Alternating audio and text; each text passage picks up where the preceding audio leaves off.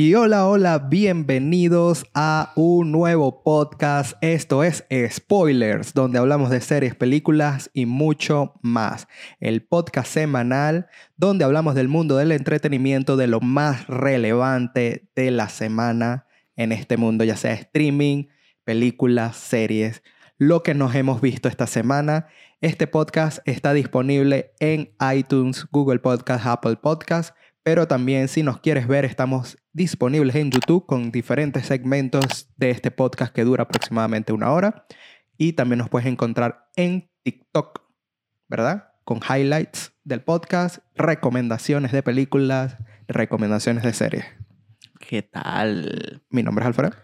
Mi nombre es Alfredo. Hola, chamitas, chamas. ¿Cómo están? ¿Cómo se encuentran? Ahorita en vivo, estos podcasts los hacemos los en vivo todos los fines de semana por Twitch. Si te quieres conectar y vernos y escucharnos y dialogar un poquito, el chat está abierto. Vamos a opinar que se vienen cositas. Se vienen cositas. Se vienen cositas. Esta semana fue cargada. ¿Por qué? Porque hubo uno de los estrenos, uno de los eventos más grandes que hay. Cobra en el mundo Kai. del, del mundo del entretenimiento.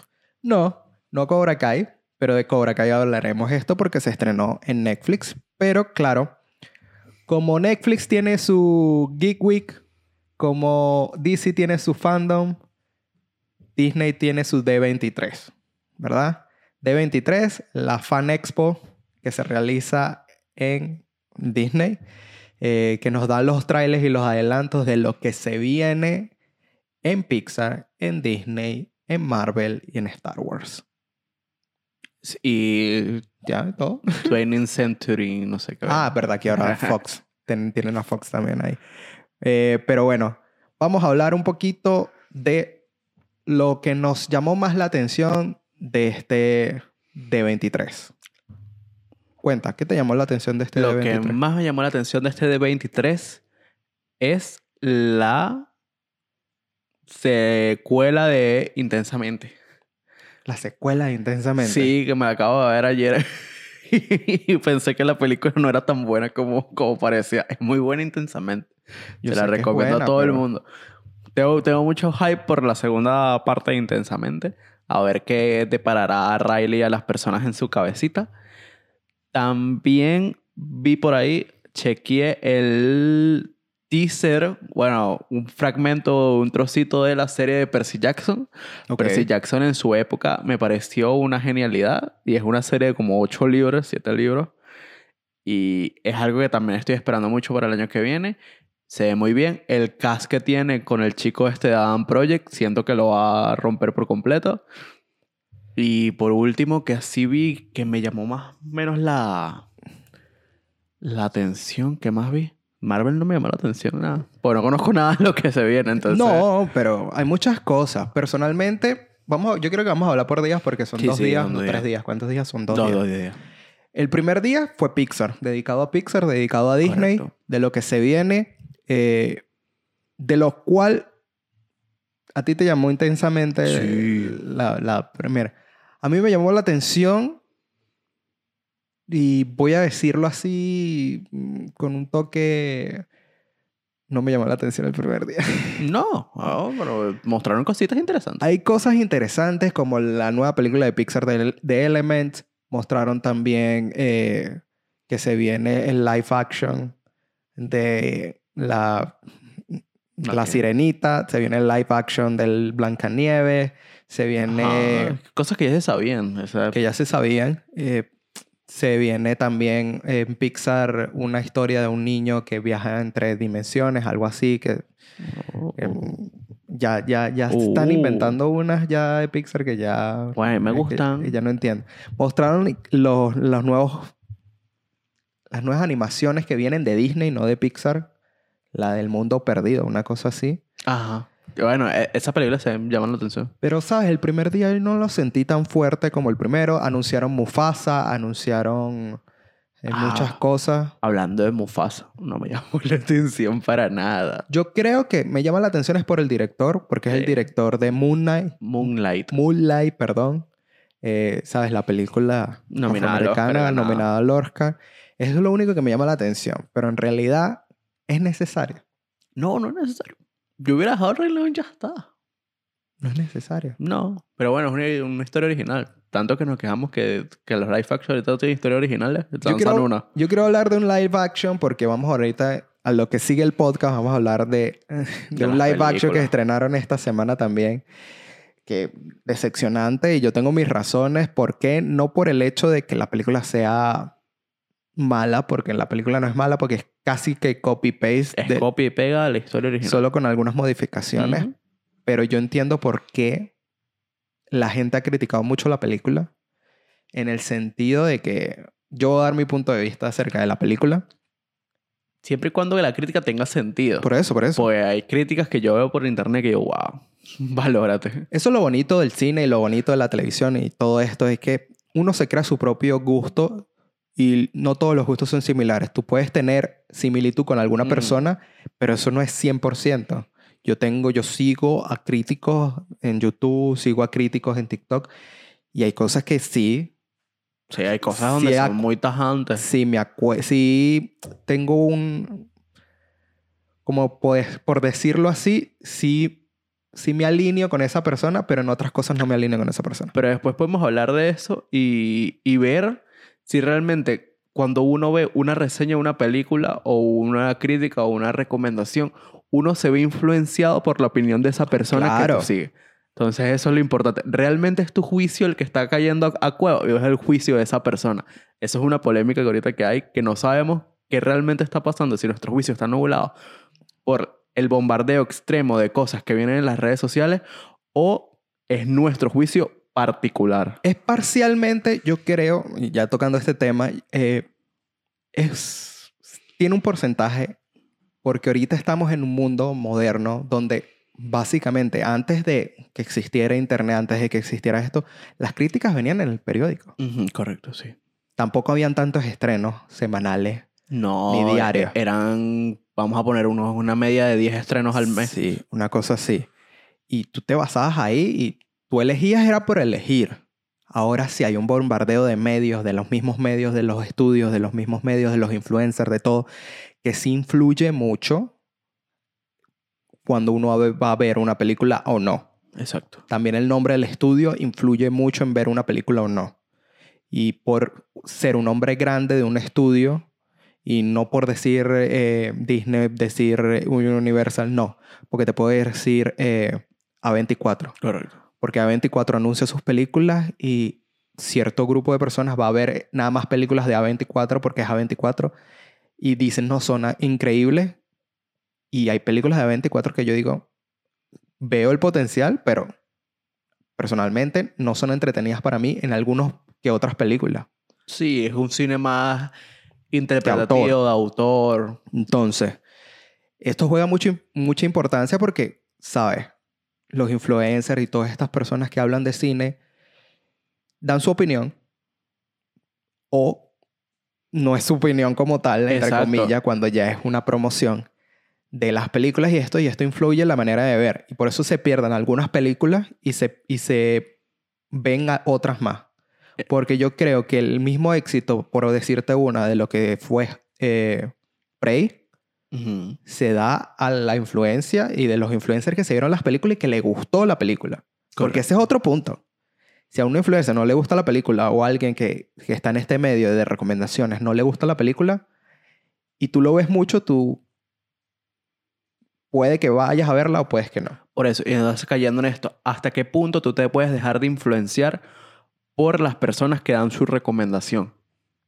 Yo no me influyo, yo me, yo me veo, yo me dejo influenciar no por las recomendaciones, porque tú me puedes recomendar algo y si es algo de que a mí me llama la atención, ya sea terror, ya sea esto, porque uno tiene sus gustos. Personalmente, mis gustos, ya lo he dicho varias veces en el podcast, a mí me gusta el terror, a mí me gusta la ciencia ficción, a mí me gustan las comedias, a mí me gusta el... el- Lo menos que yo veo son dramas, dramones, Sí. porque siento que...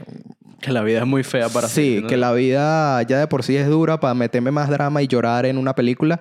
Sé y digo que son obras de arte. Hay películas de drama espectaculares que es por eso, te, dan el, te tocan la fibra. Entonces, las puedo ver, pero no es mi, mi selección favorita que digo, hoy me veo un No, no, dramón no. para llorar. No.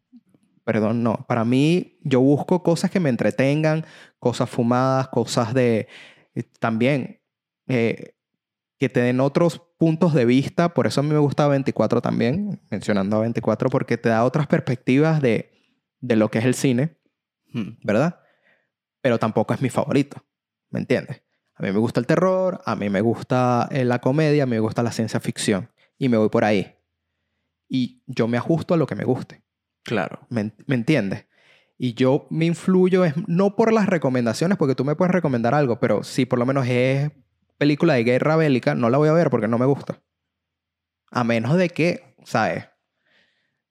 Tenga algo detrás, pero Algo ese, detrás ese muy algo, grande. ese algo detrás se hace a voz populi a través de buenas recomendaciones. No vos Sí, sin populi. embargo. No vos populi. Puede ser un director, puede ser eh, eh, nominaciones, cosas que tú dices, "Mm, mm, Bueno, debe ser buena. Por lo menos Para tú, verlo. tú en este punto tú no te has visto 1917.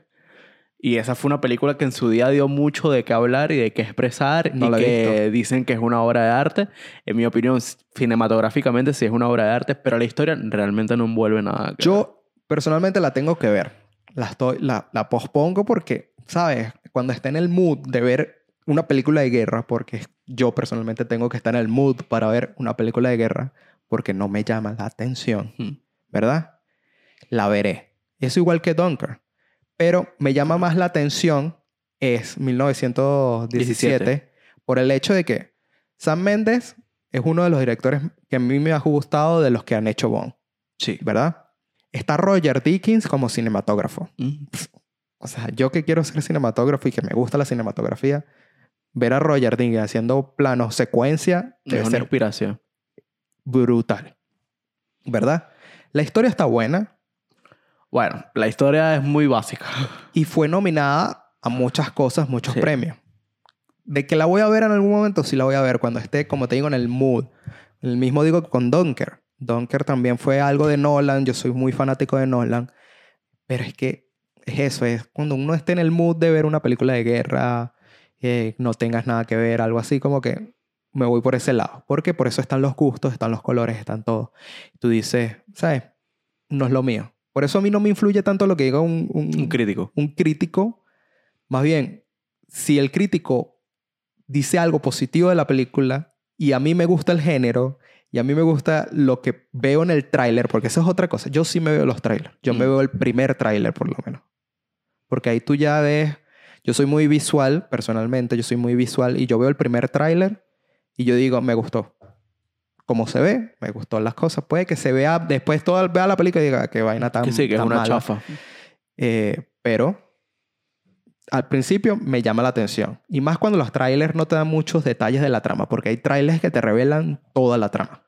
Toda Sí. la trama. Yo Entonces creo- ahí ya no vale la pena ver la película. Yo creo que deberían hacer un curso a algunas personas de cómo hacer un buen tráiler dentro de la industria y qué revelar y qué no revelar. Y que eso debería pasar por un filtro antes de lanzar las películas. Exacto. Creo lo- que, creo que muchas pel- películas, valga la redundancia, tendrían mucho más hype o más cosas si no revelaran cosas en el trailer.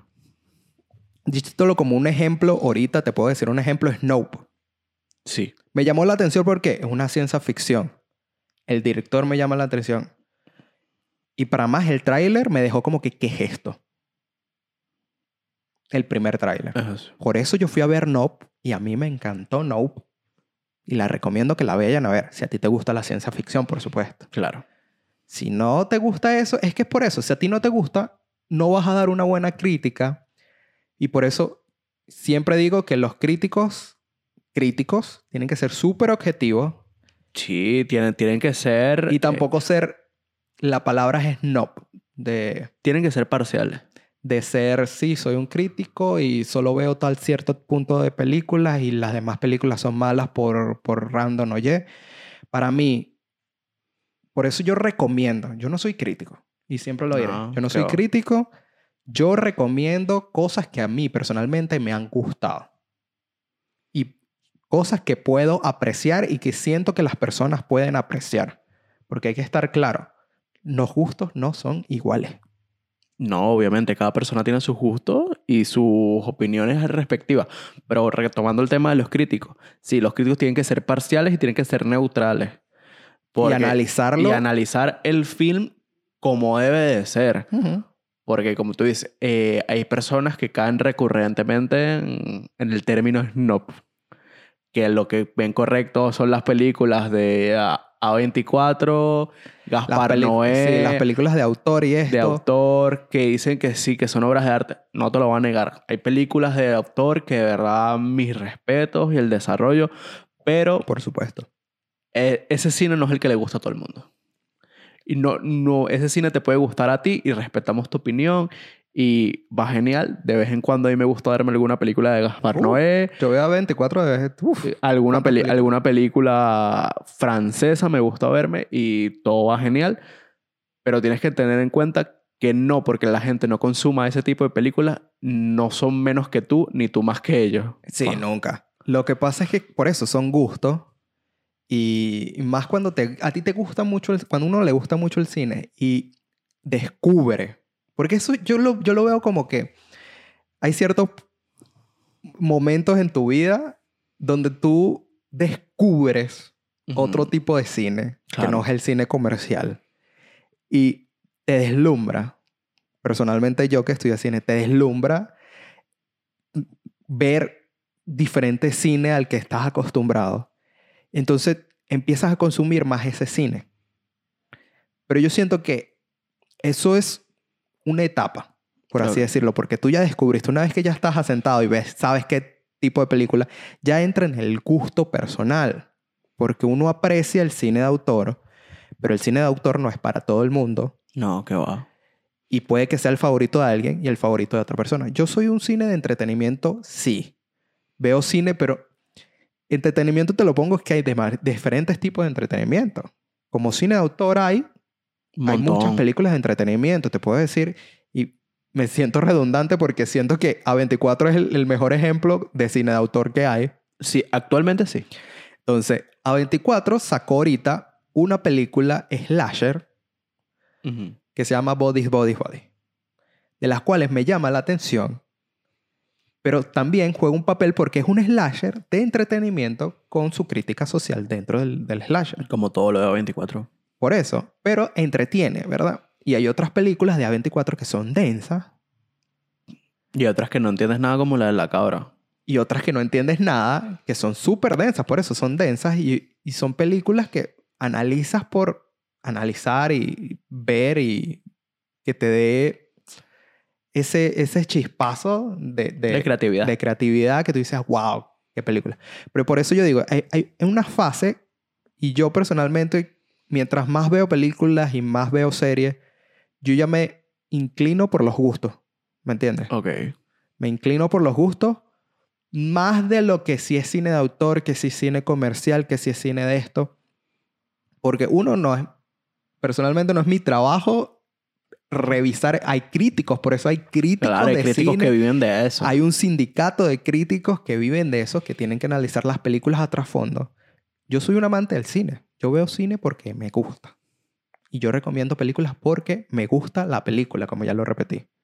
Y por eso yo me voy por ese lado. Ya, sí, cuando yo empecé en el cine, a estudiar cine, Claro, te... pasé mi, fácil, mi, de mi- no- mi fácil, sí, de, de, ay, sí, yo solo Ve- veo ve- ahora Ves Kurosawa. Sí, eh, veo muchas cosas y, ¿sabes? Y Kubrick y para acá, para arriba y el cine sueco y más y todo en terror, men. ah, el cine sueco es muy bueno. Y todo esto, Muy bueno.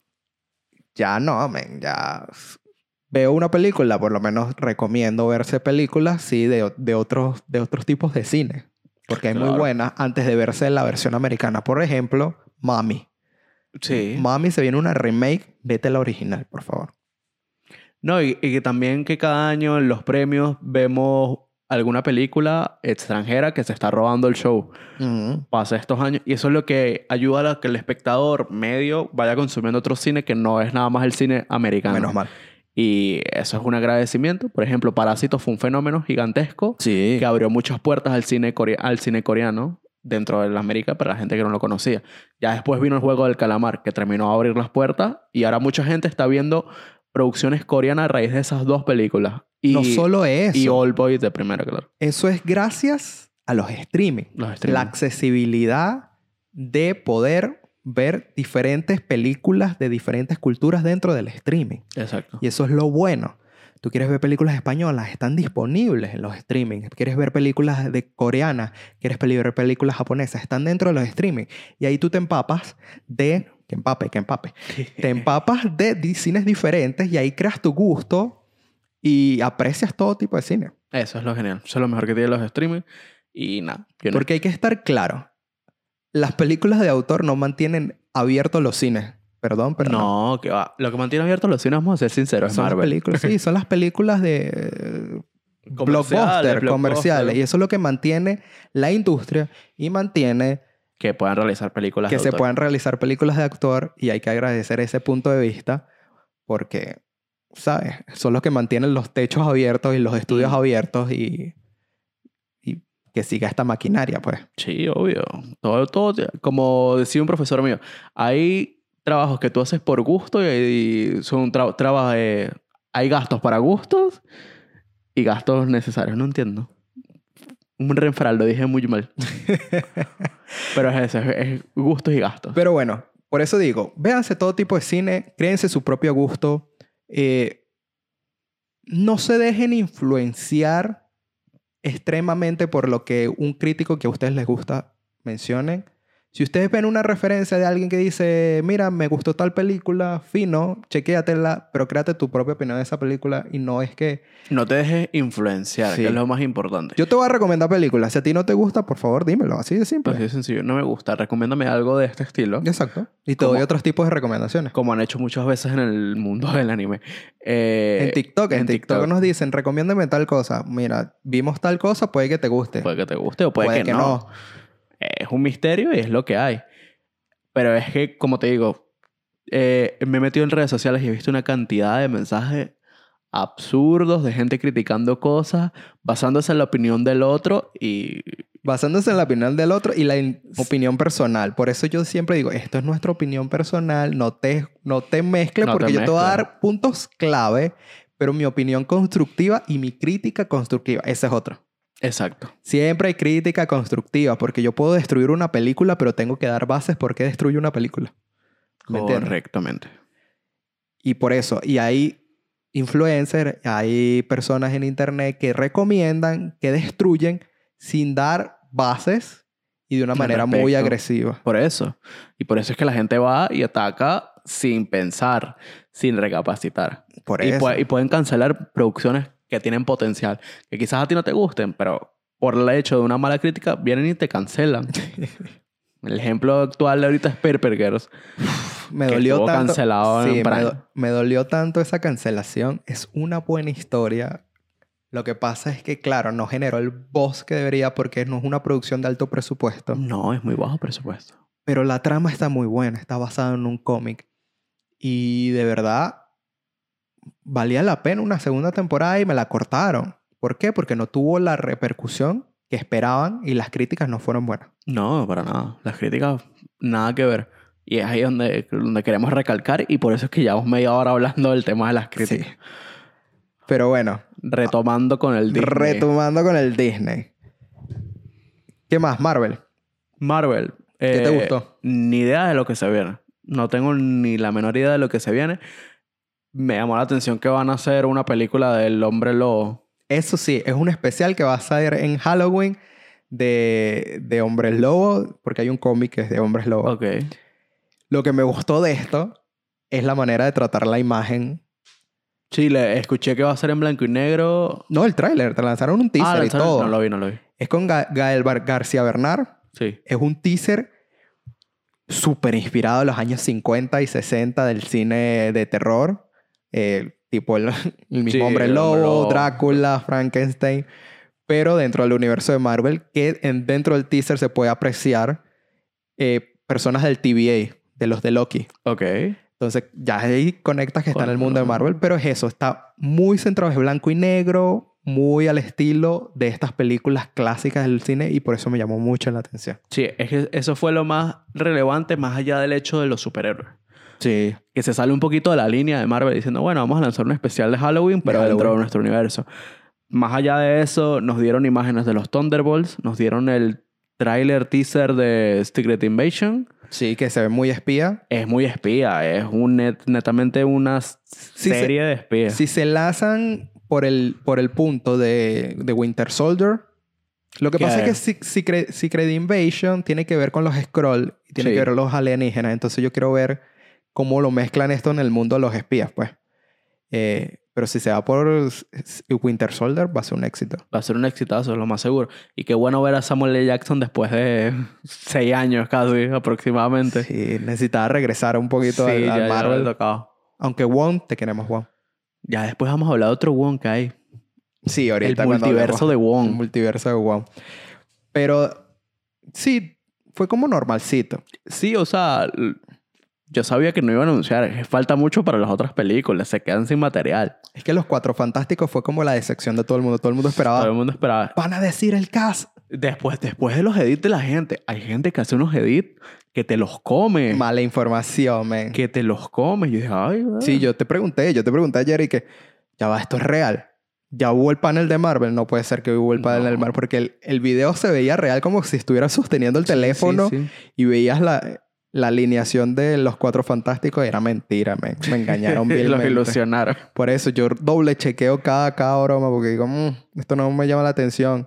Y dicho esto, vi, vi también influencers como que no, ya anunciaron el nuevo cast. Mentira. No, hermano, doble chequea antes de Revisa. dar la noticia porque se ve que... Sí, ¿no? Es que había, había muchos bulos y había mucha gente ahí que filtró cosas que, que no sabía si era real y una persona que capaz no es verídica se convirtió a la noche a la mañana en una fuente fiable y eso fue lo que pasó. Eh, más allá de eso, ¿qué más vimos? Mm, Nos mostraron cositas, bueno, no nos mostraron porque nosotros no fuimos, lo que vimos por las historias de la gente. Claro. Y por la- la página Y la oficial. página oficial. Eh, mostraron cositas de Avatar. Creo que soltaron los 10 primeros minutos de la película. Pero eso no está ni listo. Avatar está listo. basta. Bueno, 10 minutos está listo. No sé. Pero es- sabes que eso es puro CGI, brother. ahorita no en diciembre. listo. En diciembre. Vamos a ver qué tal. A mí me llamó la atención, y yo lo voy a decir así, dos cositas. De Mandalorian 3. Mm. Vale, te gusta. Se ve espectacular. Espectacular, espectacular. Hace- Esa ha sido la única serie, yo creo que de Star Wars que ha pegado. Porque de resto, hermano, Bueno, vamos a ver qué tal. eh, No vas a ver Andor, Andor, Ander. No de, sé. que lo, Andor, de que lo voy a ver, lo voy a ver. Pero, ¿sabes? Para mí siento que es... ¿Quién pidió esto? A ver, pero para confirmar una, se- una segunda temporada sin estrenarse. Ya, ya dieron una segunda, segunda temporada. temporada sin estrenarse. O sea, debe ser una maravilla. Mira, yo me lo voy a ver. No. O sea, es una historia aparte, ¿sabes? Que nadie pidió. La tenemos. Vamos a ver qué tal. A ver, en Rogue One me gustó mucho el personaje de Diego Luna. Sí, pero para desarrollar una serie basada en él antes del- de los temporadas. eventos de Road One, con dos temporadas. Vamos a ver qué tal. Porque ahora, hasta el punto de hoy, ha sido una montaña rusa con, con Star Wars. Sí, claro, por supuesto.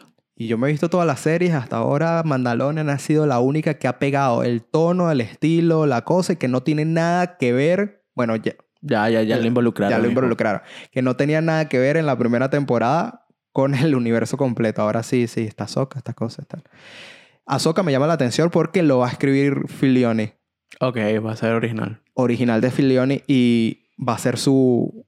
Supuestamente leí noticias y cosas que esto va a ser su o- opus Como su, opus. ah, su obra maestra Ah, bueno, vamos a ver porque el personaje en animado de Ahsoka lo, lo creó él. creó él y ya tenemos su desarrollo casi que entero. Sí. Entonces vamos a ver qué sale de esto. Eso me llamó la atención. Pero de resto, yo puedo decir, estuvo normal, pues. Hubiera sido una experiencia ir. La Obvio. verdad. Hubiera disfrutado mucho, hubiera comprado muchas cosas. Es que te lo estamos resumiendo, porque hay muchas cosas que se hablaron y muchas cosas que mostraron y muchas cosas que no han salido todavía públicamente. No, eh, que, ¿sabes? no podemos. Todavía no llegamos a ese punto si alguien de- quiere ayudarnos a ir a- a- al año que viene. a, la, a la Expo a 23. la expo. Pero bueno. A la hecho 23-23, el año que viene es 23-23. Uf. Qué loco. Pero ya de por sí no, a veces celebraban 100 años, güey. Sí. Pero bueno, hablando de esto, de todos los live action, porque vamos a entrar ahorita en el primer tema. Ya va, aclarando algo. La sirenita se ve muy bien, ¿ok? Mira, hermano, Se ve muy bien. Voy a dejarlo ahí, se ve muy bien. yo ya estoy cansado de esto, porque la gente se crea expectativas como se creó expectativas con Pinocho, y yo sabía que Pinocho iba a pasar de esto. Yo con Pinocho tenía cero expectativas. Así que no pasa nada. Pero antes- tengo expectativas con el Pinocho y Guillermo del Toro. Pero antes de hablar de Pinocho, vamos a hacer un break y decirle, esto es spoiler, donde hablamos de series, películas y mucho más. Esto es un podcast dedicado al mundo del entretenimiento que hacemos todos los domingos a aproximadamente a las 10 y media, 11 de la mañana, hora de España. Eh, puedes encontrarnos en diferentes plataformas de, de Spotify, como es Spotify, Google Podcast y Apple Podcast, para escuchar el podcast completo. Pero también nos puedes ver en YouTube con los segmentos ya definidos, alguno que otro segmento no completo. Eh, y nos puedes encontrar en TikTok también. Mi nombre es Alfredo. Y yo soy Alfredo. Nuevamente, estos spoilers donde hablamos de series, películas y mucho más. El podcast dedicado al mundo del entretenimiento que hacemos porque queremos. Sí, básicamente. Así mismo. Vamos a hablar de Pinocho. Pinocchio. Pinocchio. ¿Verdad? Porque yo voy a ser sincero y voy a ser honesto. Y me molesta ya tantas live action porque men, es imposible para mí. ¿verdad? Recrear un clásico que ya está hecho. Capturar la magia de esos clásicos Capturar la esencia. te la refieres. esencia, la magia que son esos clásicos animados. Es muy difícil, Sí. extremadamente difícil. Porque la gente se crea expectativas y más ahorita con- hablando de Pinocho, Pinocchio, perdón. Porque era Robert Zemeckis, el director de eh, Forrest Gump. Forrest Gump, el director de Back to the Future. Eh, ¿Sabes? Estaba Tom Hanks. Entonces era aspirar y aspirar. Y la gente se crea que va a ser algo impresionante. Y lo que hemos visto de todos los live action o es un copy-paste Es que siguen la misma línea. Esas son, las, esas son las órdenes que tienen los directores. es un copy-paste con un poquito más de relleno Sí. para llegarlo a dos horas, una hora y cuarenta, Sí. dependiendo de la película. Y ya. Sí. Y toda la gente que yo he visto se decepciona al ver la película. ¿Por qué? Porque no se compara con la animación. Y no se va a comparar con la animación. Por algo son clásicos Claro, obvio. de Disney, man. Y aparte tienen que entender que hoy con la política de lo correctamente, la política correctamente, eh, es muy complicado asemejar un clásico como Pinocho. En, las, en la película original vemos que Pinocho bebe, fuma, hace cosas malas. Ahorita actualmente no puedes mostrar eso y menos en una plataforma como Net, como Disney, perdón. Eh, porque se te van a caer encima porque Netflix es la viva imagen de lo que es políticamente correcto. Y yo creo que eso también es uno de los puntos que le pasó a Pinocho. Mira, para mí, yo he visto críticas y hay críticas que dicen, claro, no tiene la esencia. Es que no tiene la esencia porque lo vuelvo a repetir. Capturar esa esencia de la película animada es muy difícil cuando la estás recreando casi completa. No, no dejas margen a los actores de ellos sacar el personaje adelante, sino ellos tienen que copiar lo que hicieron los actores principales de voz. Yo creo que ese es el gran error cuando tú haces un live action. ¿verdad? Tratar de recrearla tal cual. El único live action que puedo decir, los únicos live action que a mí me han llamado la atención, que se va por otro rumbo, ¿me entiendes? Sí, vas a decir maléfica. Maléfica es uno, porque te dan otro, otra perspectiva de esta película que tú ya conocías. Sí. Y eso hace que la película sea diferente, pero a la vez similar. ¿Me entiendes? Dumbo se fue por ese camino también. También. Te da otro estilo, otra perspectiva, otros personajes dentro de la misma historia. Pero lo que pasa con Dumbo es que es Tim Burton. Tú sabes que a Tim Burton no lo pueden encasillar ni encadenar dentro de Disney. Y el maestro es Tim Burton y te lanza Alicia en el País de las Maravillas, que ni siquiera es una remake, es una secuela de los eventos de la película. Correcto. animada, perfecto. Cuando tú me das algo diferente, ahí tú puedes agarrar y te puedes expandir este universo. Yo prefiero que expandan el universo que me den La misma película. una recalque o una copia que no va a capturar esa esencia de la animación. Hubiera sido interesante que hubiera pasado después de que Pinocho, se, Pinocho en el original se convierte en humano. La, original, La original, sí. Y Bueno, eso ¿qué hubiera te cortó, te cortó el se sentimiento con esta película. Claro. Entonces, no es que la película sea mala. La No. película es literal casi que una copia. Hay algunas diferencias, algunas canciones extra y un personaje extra que no repercute en la trama de Pinocho como tal. Y, ¿sabes? Es- es la te, resumen, historia. te resumen unas cosas, expanden otras y... Para Ajá. eso te ves la animación. Sí, es la misma historia, tal cual, al pie de la letra. Te- Todo el mundo pensaba que Tom Hanks iba a tener un papel fundamental en esta película y es el mismo Gepetto. Y hacen las mismas acciones. Hace las mismas acciones Tiene y hace todo. alguno que otro diálogo diferente. Por eso te digo, modifican el guion un poquito para que haya más interacción con Gepetto en algunas, en algunas partes.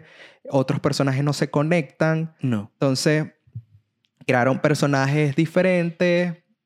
a mí no me molestó. El personaje de la bailarina.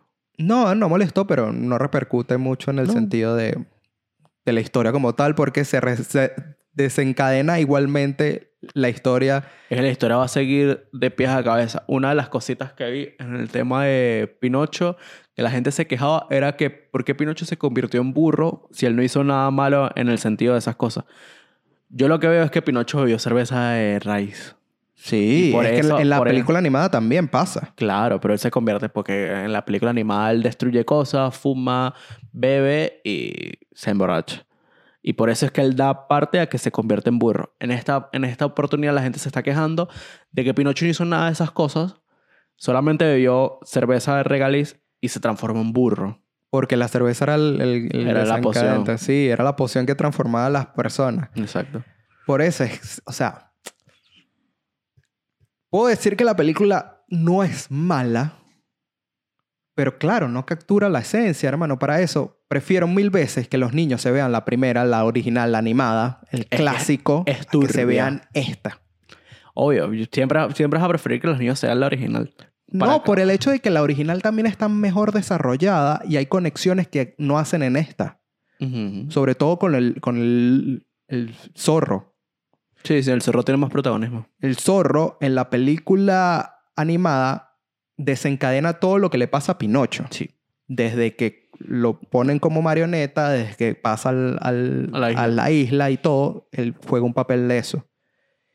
Y es la interacción entre Jiminy Cricket, Pepe Grillo y Pinocho todo el tiempo.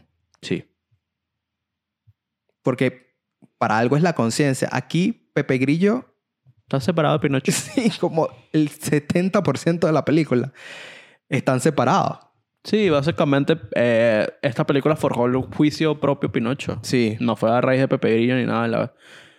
Y no sé, son cositas, son... No, son... no voy a decir que son detalles, porque yo me imagino, estos son directores reconocidos. hasta ellos te imponen, mira, tienes que hacer esto, esto, esto. Toma tu cantidad de dinero, me la haces y ya se Es acabó. que el guion ya estaba ya hecho. estaba hecho, ya está hecho. Por eso te digo, cuando tú tratas de recrear algo que ya está hecho, es muy difícil. Que te den rienda suelta. No que te den rienda suelta. Es muy difícil que tú logres la magia. Y lo vuelvo a repetir, perdón. Cuando es algo audiovisual que ya está hecho, no lo hagas, no lo toques. Y más si son clásicos. Mm. ¿Me entiendes? Es que hay muchos clásicos. Ahorita se viene Blancanieves. Tú puedes expandir. Cuando tú expandes, es mejor que recrear. ¿Me entiendes? Toco, y toco Maleficent, toco Alicia. Cuando tú expandes el universo es mejor. Claro. Por eso estoy más interesado en Mufasa. La Mufasa es una historia original. Por eso Una estás precuela. expandiendo Sí. el universo, una precuela. Estás expandiéndolo. Que ver El Rey León. A mí El Rey León no me gustó para nada. El Rey León se ve muy bonita. Yo nunca me había visto el Rey León. La primera vez que vi el Rey León fue con eso. Pero Está te bonita. recomiendo vete a la animada y vas a decir, wow. Ay, me da flojera. Tampoco que me llama mucho la atención el Rey León. Porque es esto, por lo menos en Pinocho ahorita, estás en un mundo fantástico, te muestran los zorros, tal y cual en la película. Sí. Tú querías hacerle un toque más diferente, que no haya sido un zorro zorro, que haya sido una persona de verdad. Y entonces modificas las cosas así, pues. Sí, que no, imagínate, hubieran quitado el zorro y esa es la escala de Dios. ¿Estás loco? No, porque te pones a ver como que... A mí me llamó mucho la atención y entrando un poquito en spoiler. ¿Estás El mismo loco? zorro dice, "¡Ah! una marioneta, sin cuerdas, viva. Ay, esto es impresionante. Nunca lo había visto. Men, tú eres un zorro que habla. Bueno, ¿Me entiendes? Es como que tú eres más impresionante que la Mario. O sea, que la No. marioneta, que la marioneta que habla. Tú eres más impresionante. Tú eres un zorro que habla. Que tiene dedos bueno. y que tiene, y que tiene pies tipo humano. Bueno. Él es súper más impresionante que la marioneta. O sea, es como que, wow, nunca he visto nada así. Vete en un espejo y tú dices, wow, nunca he visto nada diferente. Eh, O sea, ¿me entiendes ese No, punto, eh, verdad? capaz, sí, yo te entiendo, pero capaz es lo mismo que la original. Es como que yo vi esa escena y yo, ¿y qué? O sea, tú eres ta- de igual de impresionante eres tú. Sí. De que a ti te deberían agarrar para venderte, weón. Sí, pero bueno, por lo menos no lo agarraron. Por eso, entonces, uh, se sale fuera un poquito del contexto del live action como tal, weón. Sí, pero dije, imagínate, de verdad, quitan el zorro y las críticas dicen, qué bolas que quitaron el zorro. Él es el personaje más importante de la historia. Y Tan como- importante no es porque, como te digo, el- en la, la animada sí juega un papel importante. Es que imagínate la que le cayó Dumbo porque quitaron los ratoncitos Ah, sí. por humanos. Pero bueno, chequense la original. Solo recomendaré eso. Pinoci- Pin- Pinocho, ya saben la historia, se centra en Gepetto, un señor que tras la pérdida de su hijo hace una marioneta de un, jovencito y pide un deseo a una estrella fugaz y la estrella y el hada azul le conceden este deseo que es Pinocho que cobra vida, una marioneta que cobra vida y tendrá una aventura En dos días. que en el mismo, la misma te lo dicen. ¿En un día hiciste todo esto? Sí. Pero bueno, véanse Pinocho, eh, la original, por favor. Véanse la original. Eh, véanse todas las originales porque de verdad esa magia nunca se va a capturar una vez más. Mira, yo que soy fanático de Lilo y Stitch, que ahorita anunciaron la live action de Lilo y Stitch, yo no tengo miedo. A mí que me vengan con todo. So- solo pido que Stitch esté disfrazado de Elvis. Si quieren me cambian toda la historia y que Lilo sea rubia y viva en Nueva York. Me da igual. Que el Stitch salga disfrazado de Elvis. Punto. ¿Estás claro que Lilo de Stitch va a ser súper difícil ¿De hacer? de hacer? Sí. Es que Stitch es muy difícil de hacer. De por sí, dibujarlo es muy difícil. No, porque no importa de... Te lo recrean igualito como hicieron con Sonic o como hicieron con Pikachu. Ey, hay que ver. Si es como el primer Sonic, no. No, no como el primer Sonic, pero te digo, si lo basan directamente de la película animada, te lo van a regalar como un Pikachu, Adorable. tal cual, pero con, con la imagen de Stitch, ¿me entiendes? No lo van a hacer realista en ese sentido. No me importa. Pero lo de Elvis, uy. Me lo ponen con mi trajecito de Elvis. Yo creo que eso sí no lo van a poner. Es que es muy, muy improbable de que eso pase. Trajecito de Elvis. No pido más nada. O la escena donde destruye San Francisco del Lego. Ya, me hiciste. Vamos a ver qué tal. Mira, yo de verdad siento, por eso lo repito una última vez, expandan el universo, no recreen lo que ya está listo. Deme otro, pu- deme otro punto de vista para entretener a los puristas del, del- de la película animada y para entretener a los nuevos niños y espectadores para que se vean la película animada. Yo creo que ganan mejor así. ¿Me no, no ganan dinero. No, porque es más fácil verse una expansión y después decirle, ay papá, ¿qué es eso? Mira, mete esta película. Plum. ¿Me entiendes? Sí, pero no sé. Imagínate. Es, que- es que tienes que entender el tema de lo políticamente correcto. Que hay muchas cosas de las películas antiguas que ahorita no se ven bien. No corresponden. En Blancanieves, vamos a ver si quitan el beso del príncipe. Porque esa es otra. Ese es un beso sin consentimiento y la gente se está quejando de eso. Entonces vamos a ver qué pasa en ese live action. Sí, bueno, Ajá. es que, no sé, yo veo Pinocho y sí, fumó, eh, tomó cerveza y tal. Y, ¿sabes? Es que, lo- que los niños hoy en día lo hacen. Por Dios. No, o sea, es como un... Era una lección que tú dices, "Me- men, si yo tomo y hago eso, me voy a sentir mal y me me voy a convertir burro". en burro. Esa es la moraleja de Pinocho, pues. Ya, pero hay gente que ahorita no encuentra eso. ¿Me entiendes? En, en Dumbo era diferente porque él toma cerveza y ve los, los elefantes... eh, Moradito. los elefantes rosados y es un poco creepy que da ese punto de, que, de, de- de horrible, pero a la vez es como que, bueno, sí va. Por eso. No sé, no sé. Yo siento que de verdad, hasta ahora, hasta ahora, hasta ahora, hasta ahora, de todos los live action que han hecho, de los clásicos, ninguno, ninguno ha sido satisfactorio. Ninguno.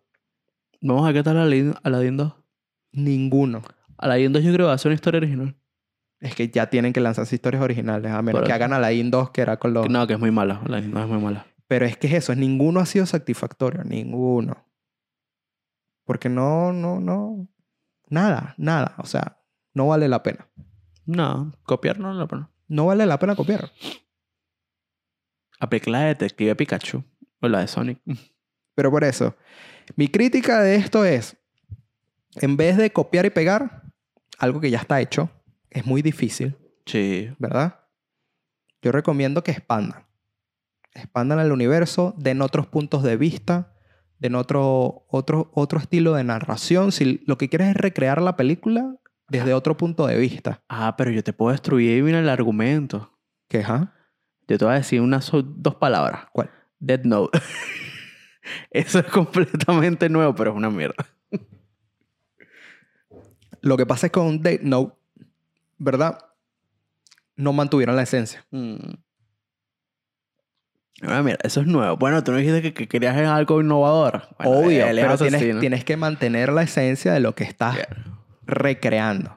Y como yo te lo dije, el problema principal de Death Note es tratar de resumir. Esa es otra. Tratar de resumir un anime de cuántos episodios.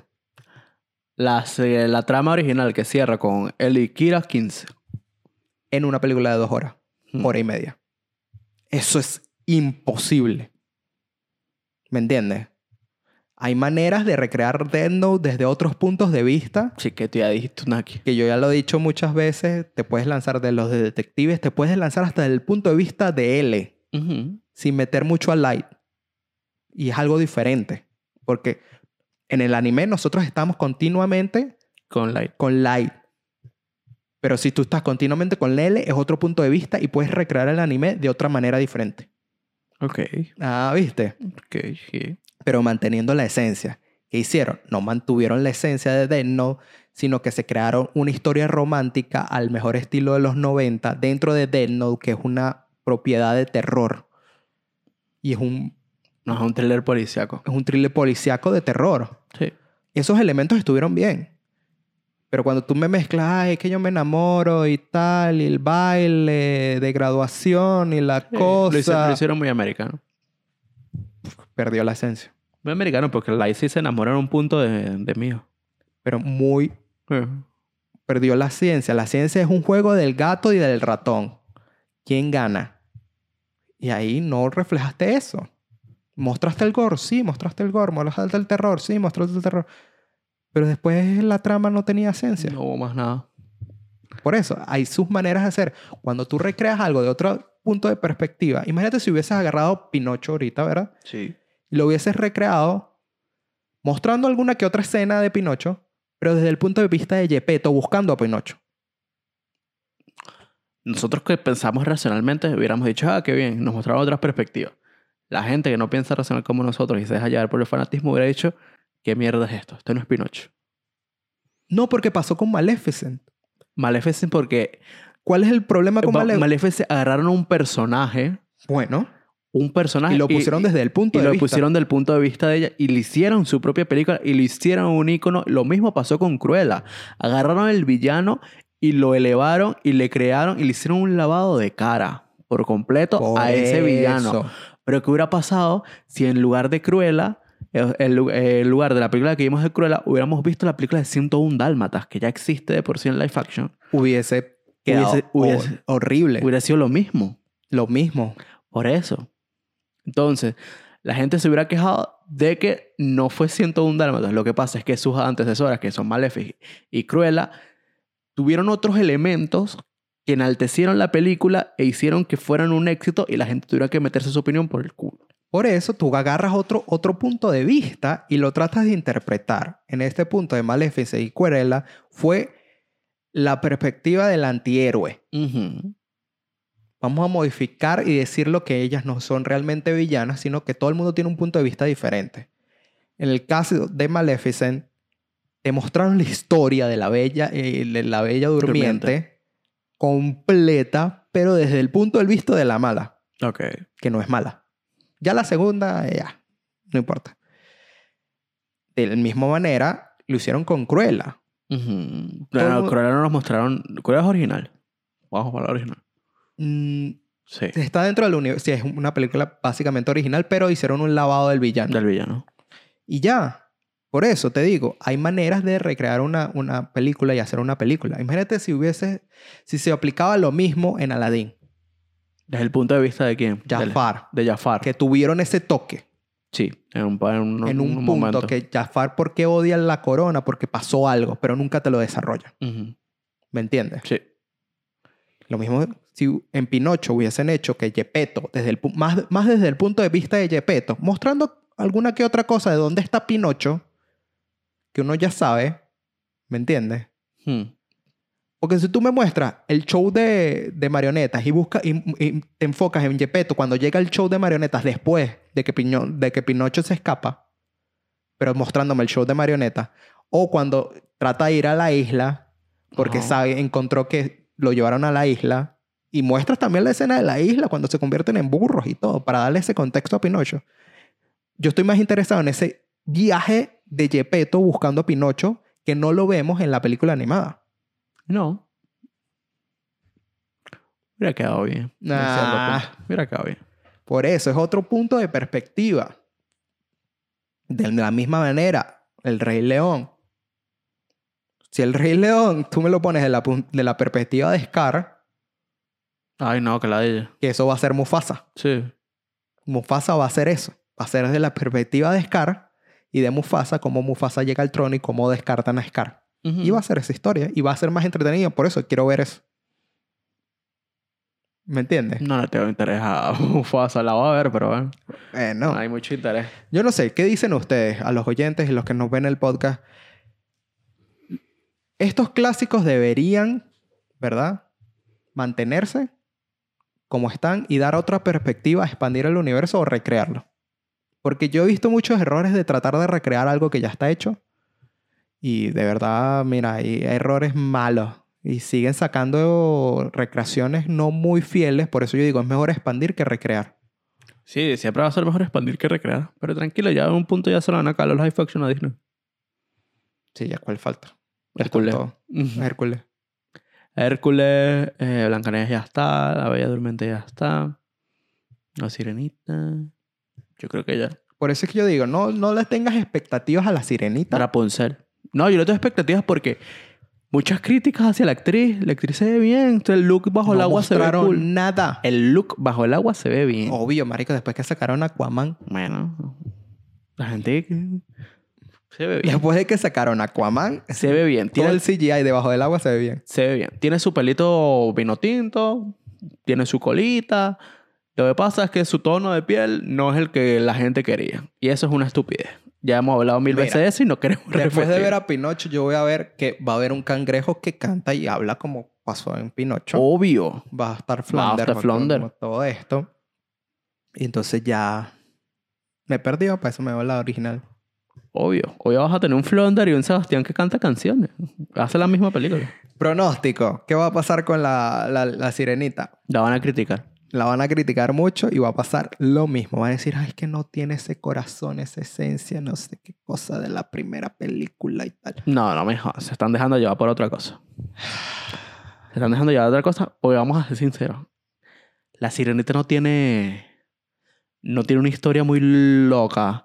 Ni un alma muy seria lo que corresponde a la historia. Es una historia que fácilmente tú puedes hacer con personas. Salvan, sal- quitando a Sebastián y a Flonder. Es una historia que tú fácilmente puedes hacer con una persona que es que básicamente la sirenita quiere algo, la engatusan, le roban lo que ella quiere y está el desenlace con el príncipe. Por eso. Y ya está. Entonces, no me vengan con que no, es que no se siente como la original porque la historia va a ser la misma. Sí, la historia va a ser la copy-paste. historia va a ser copy y pega. Lo que pasa es que no te gusta la actriz. Y te estás dejando influencia porque no te gusta la actriz. Y ya está. No, para mí no, la actriz me parece muy bien, men, porque ya estamos, ya lo repetí en el podcast, porque estamos en un punto en nuestra existencia donde hay que quitarnos esos eh, estilos preconcebidos de, de muchas cosas y dejarlo y ver cómo actúa y tal, pero es eso, es que es muy difícil. Lo vuelvo a retirar y va a pasar lo mismo. Yo siento que va a pasar lo mismo. De muy difícil recrear un clásico que ya está hecho animado. Sí. Porque es, es más fácil recrear algo en un libro porque es un libro. Tienes más desarrollo. Visualmente Más no, no, está, no está hecho. Pero cuando ya está hecho vi- audiovisualmente, brother, estás en, contra la espada y la pared. O Bueno. lo recreas igualmente, que la gente se va a quejar, Pinocho. Pinocho. O te vas por otro lado, Dumbo, que también la criticaron. que la vas a contricar. Pero Pero bueno. No sé. Es que hoy, hoy en día nadie está conforme con nada. por eso es muy difícil recrear algo que ya es fanatismo en el sentido audiovisual. Y, lo, y co- con, esto corto este segmento de Pinocho. Véansela. Se las recomiendo. Mm, No. Personalmente no. Les recomiendo verse la original, sí. La película animada tiene un poquito más de sentido porque me la acabo de revisitar. Sí, sí. Y tiene un poquito más de sentido que Pinocho y live action. Es una mala película. No, no, es mala Yo, película. yo no siento que es una mala película a nivel cinematográfico, se ve bien, a nivel de animación se ve bien.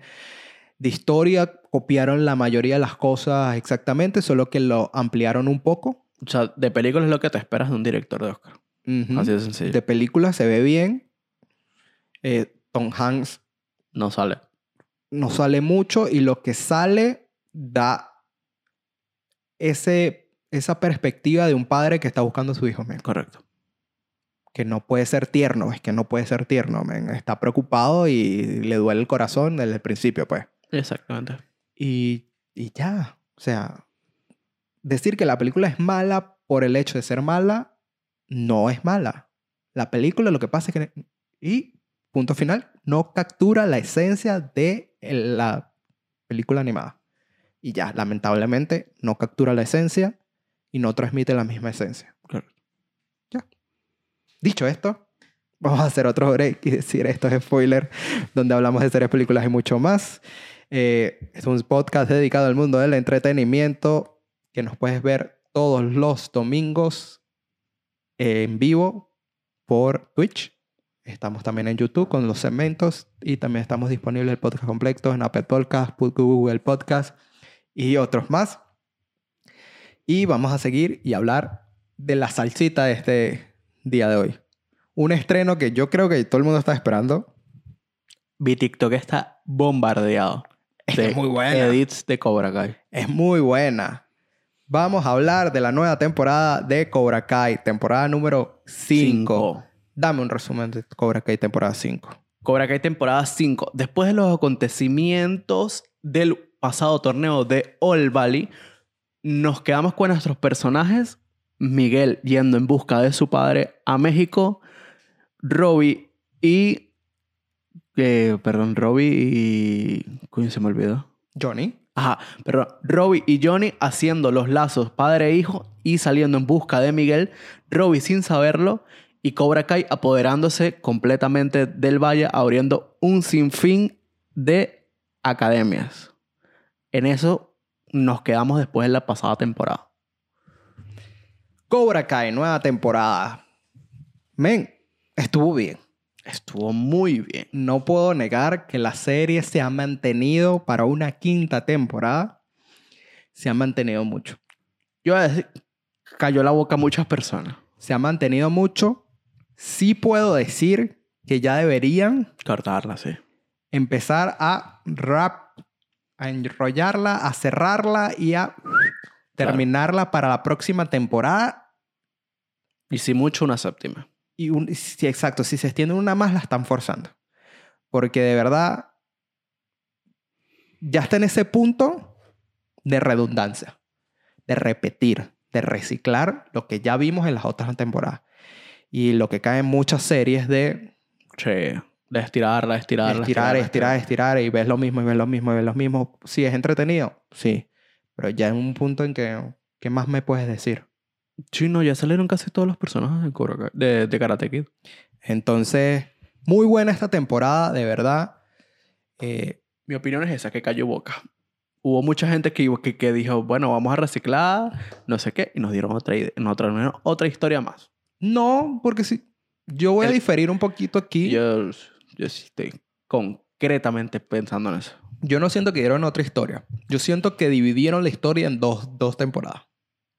Mm, O sea, se puede, se puede considerar que tiene una temporada y una vez. Sí, porque va a terminar también en un, en un combate. Pero es que todas las Se películas, relaciona en un combate. Es Todas. como decir todas las películas de Karate desarrollan un combate. No, pero, o sea, karate. exa- exacto. Pero las temporadas anteriores que hacían la temporada completa, pasa un año completo. Sí, Aquí se ve que nada más pasó un verano sí, y falta el otro año escolar otra vez. correcto. Eso es lo que faltó. Bueno, el otro, no. De aquí... Las otras temporadas mostraban el año el escolar año escolar entero, sí, eso no te lo niego. y las vacaciones y Lo todo. que pasa es que aquí vamos a la nueva temporada vamos a seguir de, de verano. Porque tienen que ir a- al torneo. Al torneo, puede ser. Eh, siento que fue buena, por eso te digo, yo siento que Cobra Kai se ha mantenido en risa, en acción, en, en, en mantener la expectativa del, del- del- de la persona que los ve. Y de verdad me gustó esta temporada. Esa temporada yo puedo decir que también fue como un recuerdo a, lo- a los fanáticos. Una, unos gui- una serie de guiños que no tenía la- más allá de la primera. No guiños, no, no, no. Es que no, no sé la palabra que, que necesito decir en ese momento. No, no me acuerdo de esa Para palabra. mí fue lo que necesitábamos de diferentes personajes. O sea, ¿me entiendes? O sea, desarrollaron más a otros personajes y me está gustando esto. Claro. Que ya están dejando un poquito más al lado, ya los personajes ya están creciendo y lo están desarrollando, así sea el mismo villano, así sea... Están desarrollando otros, ot- otros puntos de vista de villanos, que es la esencia de Cobra Kai. Cobra Kai se centra en el personaje de Johnny, que desde los puntos de vista de Daniel LaRusso de Karate Kid, él era el malo. villano. Y te muestran que no todo el mundo es el villano y nadie es el villano de su propia historia. Correcto. ¿Me entiendes? Y aquí hicieron lo mismo y están expandiendo otros personajes que tú creías que eran villanos, ya no son villanos. Y otros que son villanos de por sí. de pues. por sí, obvio. De toda la vida. Exacto. Me gustó. Me gustó mucho. Me gustó que incluyeran... ¿Hablamos ya de spoiler o hablamos...? Vamos a entrar en el spoilers. Spoiler Oye, sí, warning bueno, de. Cobra Kai temporada 5. Si no te la has visto, chequéatela. Está muy, muy buena, de verdad. Eh, muchas sorpresitas, buen, buen ritmo. Buen Eh, ritmo. Su... Un poquito más centrada en los adultos esta temporada. Lo que se venía pidiendo, pues llevan cuatro temporadas centrándose en los niños. El- los niños están presentes, pero, ¿sabes? No tan fuerte como en otras temporadas. Y está muy bien. Exacto. Se ve esa madurez y ese desarrollo de que ya no quiero pelear contigo, qué fastidio.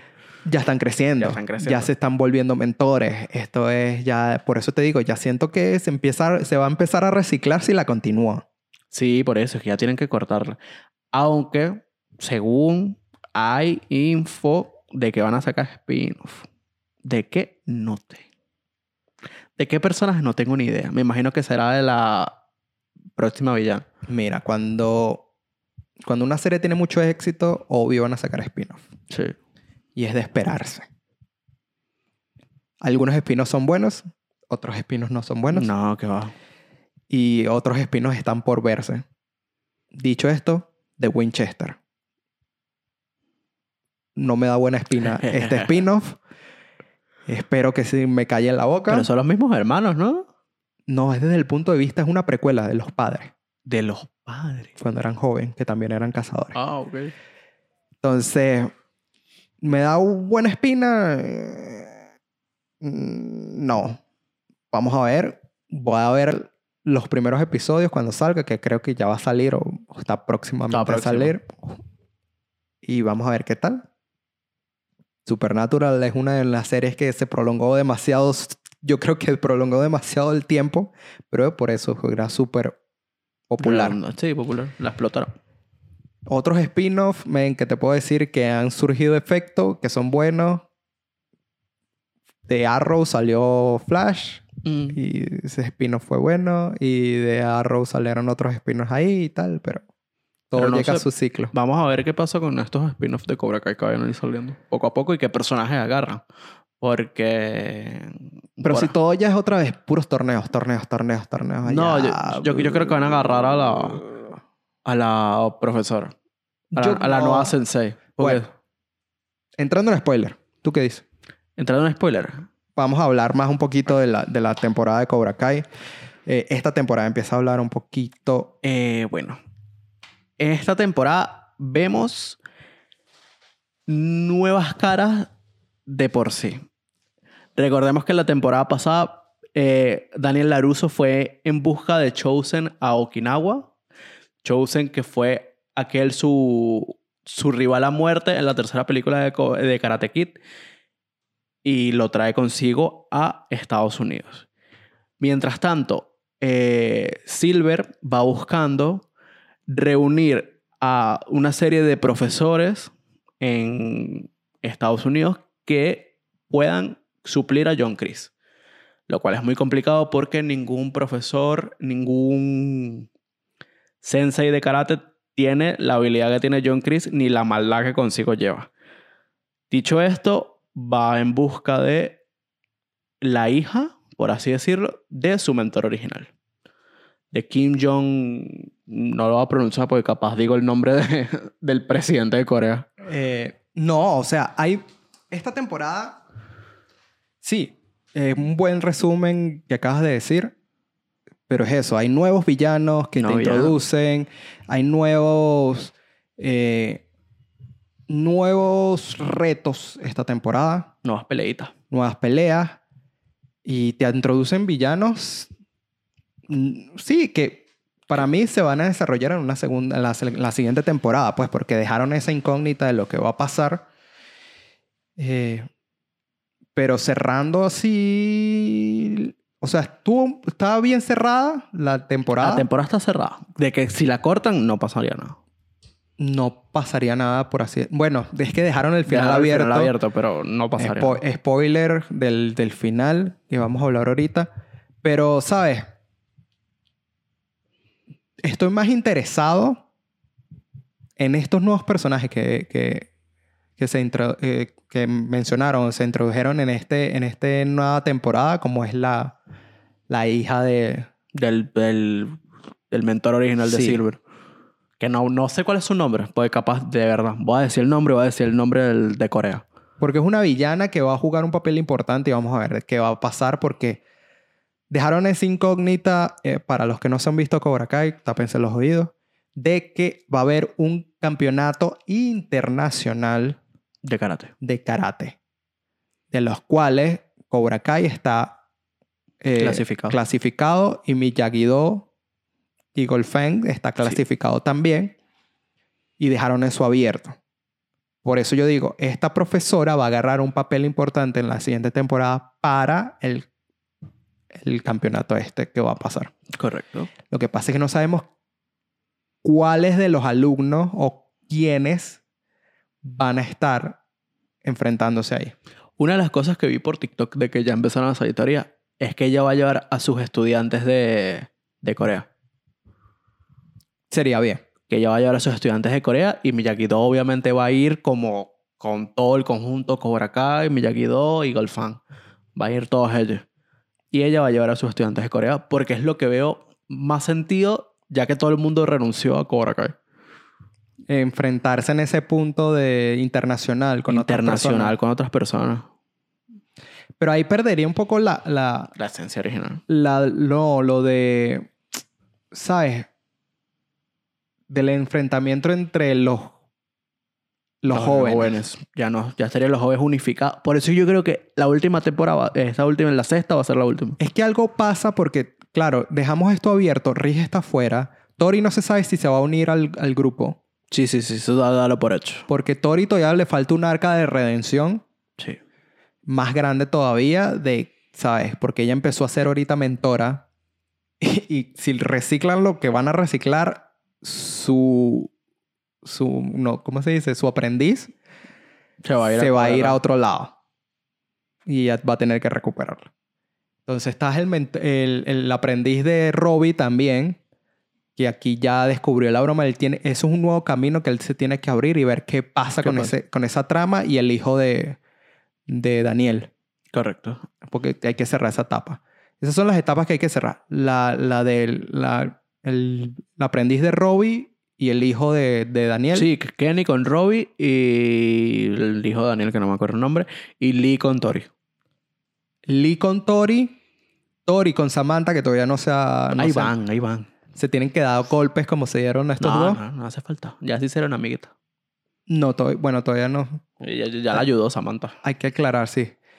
Y, y ya, pues, y falta el ciclo más grande que es Reese con Johnny. Sí.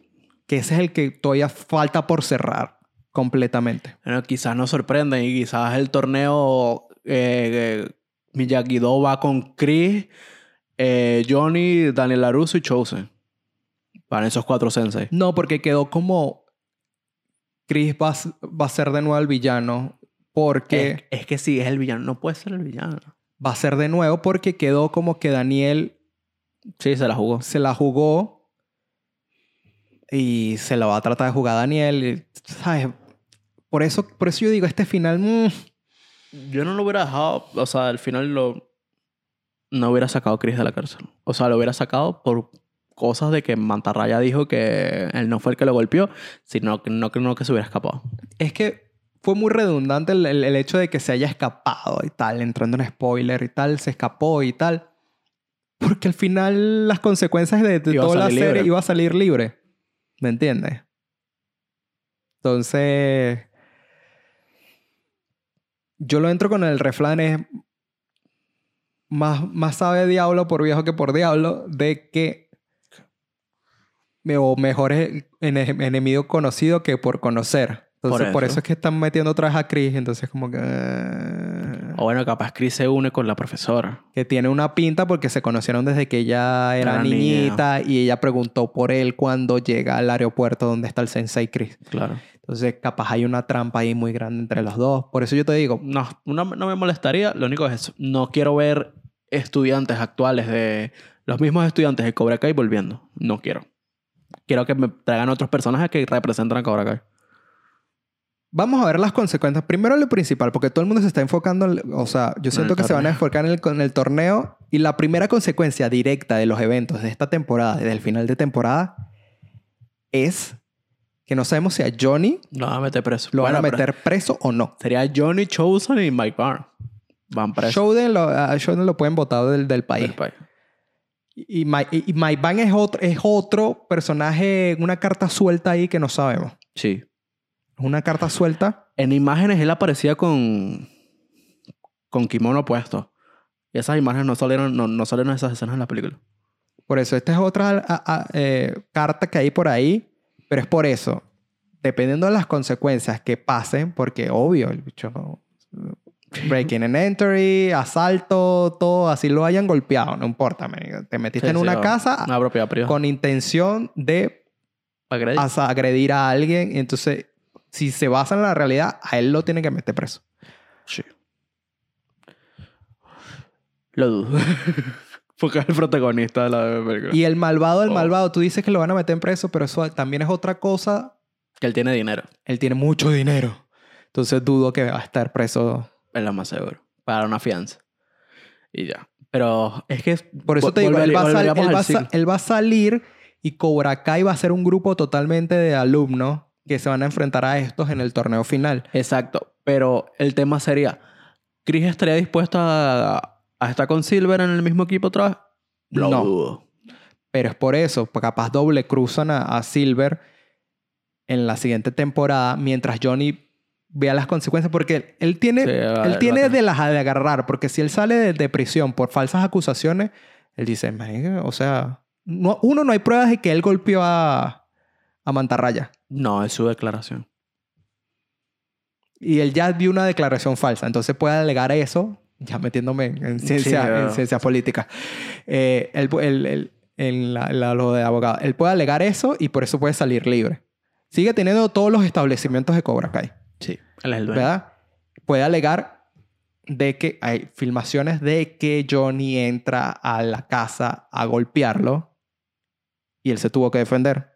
Ahí pueden meter a Johnny a prisión. Sí. Que yo creo que eso va a pasar en los primeros episodios. Coño, qué cagada sin meter a Johnny ¿Y prisión. cómo, cómo sacan a Johnny de prisión? Para mí va a ser eso. Y una vez que lo saquen, es el torneo. Es el torneo. Estaría muy bien que siguieran esa línea. Pues lo que me gustó de esta temporada es que los primeros cuatro o cinco episodios, el karate es secundario. Sí. Es totalmente secundario. Van con un desarrollo de la historia, de Silver destruyendo la vida a Daniel. Y así fue. Y eso fue lo que más me gustó esta temporada. Pues yo te escribí, está buenísima. Porque, todo, porque las anteriores se centraba puramente en, en karate. Y eras el principio, pelea, pelea, pelea, pelea, pelea. Sí, aquí fue más de, de- de desarrollo, las piezas. Es que es un buen villano. Sí. Cuando desarrollas bien al villano, la historia es muy buena. Sí. Entonces el villano era una pared, weón, que era una fuerza contraria y de verdad estuvo a punto de ganar. Por eso te digo, a él no lo van a sacar como villano. Él es muy buen villano, pero no es el mejor personaje desarrollado. No, pero es muy buen villano. Por eso él es el villano clave para el final de la serie. Es como lo derrotan. Porque ya lo derrotaron moralmente en el sentido de que mostraron a los alumnos que Su verdadera cara. su verdadera cara. Pero ahora va a estar más en las sombras, pues eso es lo que yo espero de la siguiente temporada. Si es que hay. No sé ustedes. Si hay, sí hay. Si hay, una, hay. una temporada más, sí hay. Obvio que sí hay una temporada más. Y por lo menos una. Porque dejaron mucho, muy, abierto el, el final. Bueno, no estaría mal. Pero no sé, no sé qué va a pasar. Yo creo que de verdad el torneo va a ser un guiño a la tercera película. Me la veo igualito. Porque es en Japón. Vamos a ver el torneo, no, porque es un, un torneo oficial, pues. Ah, bueno. Pero estaría fino así el, el ring de piedra y un, y un pozo alrededor. No, va, va. Para la última temporada yo espero pronósticos. Silver va a jugar un papel importante en la sombra. Reese va a terminar salvando a, No, a Johnny. Esa arca se va a terminar. Y por fin la arca de los jóvenes, cuando ganen merecidamente lo que se tienen que ganar, para mí Tori va a ganar en el combate o en el- algo y se, ¿sabes? Su, su arco de redención. Exacto, su arco de redención que va a ganar y se va a sentir bien y consigo misma y va a ser una victoria de ella misma. Y los niños ya tendrán sus mentores y seguirán esto. Y así va a cerrar la serie perfecto, final feliz. Y Johnny se queda con Cobra Kai. Sí, es lo más seguro. Así es como tiene que- debería terminar. Pero no sé. Capaz nos equivocamos y tienen planeado cinco años más de Cobra Kai. Cinco Se temporadas. volvería a más. reciclar y ahí la dejaría de ver. Como bueno, como lo... Como pasó con Riverdale. Exacto. Como pasó con River, que tienen un plan de no sé cuántas temporadas. Es que ya se, se volvió absurdo Riverdale. Nada más viendo los resúmenes de la última temporada, cuando ya metieron magia, ya dije, ay, me perdiste, man. Si ya me habías perdido tres temporadas antes, Obvio. ya me perdiste. Entonces, si se ponen así otra vez, infinitamente villano el mismo villano y las mismas cosas una y otra vez, ya no vale la pena. Correcto. Y yo creo que los jóvenes ya quieren seguir con Su su vida actoral en otras cosas, pues. Bueno, sí. Bueno, lo, lo que es Cholo, Está para Está- Blue Beetle, que ah. todavía se esté grabando. que está en ver qué va a pasar. Si sigue está grabando. obvio. Pero sabes que la pueden cancelar. Eh, está Cholo, Robbie ha sacado peliculitas de romance adolescente, eh, igual que Tori, y el resto más nada. Vamos a ver qué tal. Yep. Pero de que hay spin-off, sí, porque ya dijeron que hay spin-off. Sí. Es que Will Ah. Smith, Will Smith está explotando ahí un poquito. Un spin-off de Chris en la guerra, por favor, Dios me lo pide. Puede ser, ¿oíste? Por favor. Con el, porque el actor joven lo está mostrando mucho. Puede ser.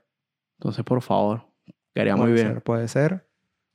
No quedaría mal esa expansión precuela. Sí. para terminar de desarrollar, pues o de Miyagi, o de brother. Miyagi. Joven. Eso sí lo vería, porque la historia de Miyagi es la historia más central de Karate Kid.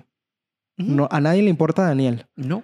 La historia de- más triste es la de Miyagi, que es- Cuando perdió la esposa. perdió a la esposa, perdió al hijo, se mudó del país, la guerra, uff, sería brutal. Yo creo que esas dos, esos dos espiros me gustaría ver. Vamos a ver qué tal. Dicho eso, vamos a hacer un último break y decirles estos spoilers donde hablamos de series, películas y mucho más. Podcast es dedicado al mundo del entretenimiento y mi nombre es Alfredo. Yo soy Alfred. Y vamos a hablar de nuestro último punto, una serie que nos vimos, eh, un estreno de Netflix, Sí. ya de por sí del de Cobra Kai. Un estreno ahí que a mí me llamó la atención Sí, a ti te verla, básicamente. y me lo vi y dije, me entretuvo. ¿No es la mejor serie que he visto? No. Probablemente la cancelen, Sí. sí. Pero me llamó la atención por el estilo de narrativa de, de los personajes que están conscientes que es un mundo Absurdo. absurdo y de las circunstancias que están pasando es totalmente absurdo. ¿Verdad? Y por eso me gusta. Y es ese humor, Es que, un eh, toque adulto. es un- muy esa línea de voice. Si- sin, sin ser tan... Es que The Voice es un tono muy, muy Exacto. adulto. Y este no, este es un tono juvenil con toques de adultez. toque alto. Por eso, es, es- es ese tono sin ser de voice, ¿sabes? No, no cruza esa, esa línea que cruzó de voice. No, está no, ahí, está sí. ahí ese límite. Sí, porque The Voice es más sexualizado y tal y la cosa, pero este es más de diversión, más de... es- los personajes, como te digo, están conscientes de que las cosas que les están pasando Realista, realista. Exacto. Lo que me respecta de The Voice es que es es realista. súper realista. Y vamos a hablar de, de Imperfect. Los imperfectos. Que... No, esta no es. Ah, ese es Disney. Ahí está. Los Imperfectos, que se centra en un grupo de jóvenes que toda su vida tuvieron una enfermedad y experimentaron en ellos que lo curaron. Una vez esto, le quitan la medicación a estos jóvenes y se dan cuenta de que empiezan a tener efectos secundarios, de los cuales desarrollarán en poderes y tendrán que buscar la manera de curarse a sí mismos. Exacto. Los imperfectos de verdad llama mucho la atención. A mi parecer me llamó la atención por el hecho del hombre lobo que yo vi los trailers y dije, mmm, qué, qué fino. Y me llamó eso, por eso me llamó la atención y la vi. Y dije, ah, está en el mismo... eh". O sea, si yo pudiera decir a qué serie se me parece, está en el mismo tono de lo, una serie que se llama The Magicians. Ok. y una serie que, no- que también es de Netflix, que no me acuerdo exactamente cómo se llama, creo que se llama El Culto, que es de Hombres Lobos. No, ni idea de cuál. Eh, lo que puedo decir es que es una serie bastante entretenida. No, no es ninguna locura. No, no, no, está, La película de está bien centrado y va saliendo poco a poco el desarrollo. Me gusta la, la interacción entre los tres protagonistas. Está chévere, está suave, está tranquila. No es mi serie favorita, al principio se me hizo pesado. Se me hizo pesado porque sentía que no avanzaba. Porque tienen que dar el Sí, contexto. Sí, y sentía que no avanzaba y sentía que, ay, sí, bueno, te están tratando de recuperar su medicina, no sé qué, y va, y va, y otra vez, y va. Entonces, se me hacía repetitivo y se me hacía cansino. Ya cuando ya consiguen al, al profesor, ya la serie me empezó a avanzar mucho Es que más rápido. Yo te dije, hay, es como que esta temporada son 10 episodios, ¿verdad? A partir del quinto cambia drásticamente la, la- la trama de la, de la temporada Ahí me empezó a pasar un poquito más rápido. y se enfoca en otras cosas. En cambio, la primera trama es cómo ellos se tratan de curar y están lidiando con el hecho de que tienen ahora unos poderes Sí, loco. súper. Y entonces por eso yo te digo, ya que revisé las series que yo recomiendo similares a este tono, te recomiendo verte esta si te gustó The Magicians, si te gustó La Orden, que es la de Netflix de Hombres Lobo, y si te gustó Teen Wolf. Pero no tanto Teen Wolf en el sentido amor adolescente, sino Teen Wolf en el sentido de cosas raras, eh, monstruos de la semana, cosas así, pues, que tienen que, que pasar. Entonces a mí me gustó esta serie, de verdad. Hay personajes finos, ahí hay personajes que yo sentí forzados, ¿Como cuál? como Juan, men. Ah, Ju- Ju- Juan, a mí todo lo contrario. Juan se me hizo el más relajado. A mí yo lo sentí un poquito forzado. Se me hizo más relajado, típico, bueno, decir típico, pues no conozco mexicano. Eh, mexicano que interpretan en la televisión y de verdad me, me pareció genial. Y su historia con lo de los hermanos Está la bien. mejorcito. Sí, pero es una serie de esas de entretenimiento. Por eso yo digo, no sé si la van a renovar y probablemente no pase porque ya han cancelado series 3000 veces mejores. Pero Sí. esta sí te entretiene. Eh, es una mezcla entre superhéroes, hombres lobos, monstruos. O sea, la premisa de esta serie como tal es básicamente los monstruos son monstruos por las acciones que hacen, no porque cómo se ven o cómo, Mm. cómo se representan. Y-. Y, esta es la premisa que te dan aquí. Pero con un toque de humor, con un toque de acción y esta cosa. Y a, mí me gustó. No, está, está, está normal. No creo que la cancelen y te voy a decir por qué. Porque a Netflix hace falta una serie así. Yo digo que sí porque cancelaron, como te digo, La Orden. Y La Orden, que es la de hombres lobo y, y magos, la primera temporada es muy buena y es muy entretenida. La segunda temporada fue normal y la cancelaron. No sé. Yo de verdad creo que esta no la cancelar. Yo creo que esta va a llamar la atención. Lo que hay que esperar que pase el hype de Cobra Kai y el hype del resto. Pero esta es una serie que puede llamar la atención por eh, cómo maneja la comedia. Sobre todo el, el personaje no te gusta, maneja muy bien la comedia. Juan. Yo lo sentí forzado en el como de personaje, pues. Pero a mí, mi personaje favorito es Tilda. Porque ellos te lo representan así. Entrando en spoiler, si no te lo has visto, chequéatelo. Eh, Juan es un chupacabras. Chupi. Tilda es una Banshee. Y eh, la otra personaje es una Abby es un suco. u- un sucubo. Suco. Ajá, eso. Al mejor estilo de, de Teen Wolf. Sí. Cada uno es un diferente personaje y es eso. Entonces la Banshee para mí era, era más divertida que Juan por el hecho de que era súper sarcástica, al estilo rockero y tal, que no tenía pelos en la lengua. Y me- a mí me hacía reír más ella que Juan. No, a mí me hace reír más Juan. No sé, el personaje de ella es como que cansino. Por eso, Es como ya, cállate, por favor. Sé, escuchas todas las conversaciones. Cállate. es atormentante, por eso es sarcástica Sí. y es como que, mira... Por eso me te- gusta más Juan. Juan te es más chill. Es como, oh, soy un chupacabra. No me puedes dejar solo, pues voy a Pero comer es gente. demasiado, exacto, es demasiado forzado en el... Yo lo sentí muy forzado en ese... Es que no sé qué pasa y la cosa y entonces... Pero eso fue en los primeros episodios. Ya después le baja un mil.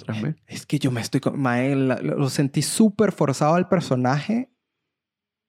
No sé si por el actor. Porque es eso, es... Es el hecho de que esta comedia se basa en el sentido de que es tan absurdo lo que le están pasando que no se lo tienen que tomar tan serio. No, se tiene que tomar tranquilito. Entonces eso, entonces el- los primeros episodios es súper forzada la actuación de que me he convertido en un monstruo Coño. y la cosa, y hablaba consigo mismo y la cosa y hablaba así. Es Entonces que, es que como vamos a ser sinceros. Dos. Vamos a ser sinceros. Las otras tienen poderes normales. ¿Mm? Las otras tienen poderes normales y los pueden controlar. No tanto. Tienen Sobre todo, la, sobre todo la de las feromonas que eh, eh, no- Es loquito también. pues, te muestran, te, te muestran el lado oscuro de eso y que todo el mundo se atrae, pero si lo hubiesen eh, dado un poquito más explícito, que él te lo menciona con lo de los mensajes sí, de texto, quedaba mejor. Porque es eso de que la atracción dura y pura que el- Es complicado. es complicado. Es complicado. Pero entre, en teoría sería normal. Son poderes que ellos pueden controlar. Juan no puede controlar el chupacabra Al final sí. al final, pero en los primeros episodios no puede controlarlo. Imagínate que te, te acuestas a dormir y te despiertas en mitad de la nada lleno de sangre. Que ya hay una premisa de eso, pues cierto. Hombres lobos. Entonces, ah, Pero bueno, esta serie, chequéensela. A mí me pareció entretenida. Voy a ser honesto, no es la mejor serie de todo lo, lo que hay, pero sí es súper entretenida, tiene un buen humor. Si te gustó, por eso te repito, si te gustó The Magicians, si te gustó La, la Orden, chequéatela. Te va a gustar ese estilo de humor, ese estilo de comedia y a la espera de ver si la renuevan o no la renuevan porque dejaron un cliffhanger yo creo que sí. para la siguiente Por lo temporada. menos una más. Mm. Una más le doy. y que la cierren bien.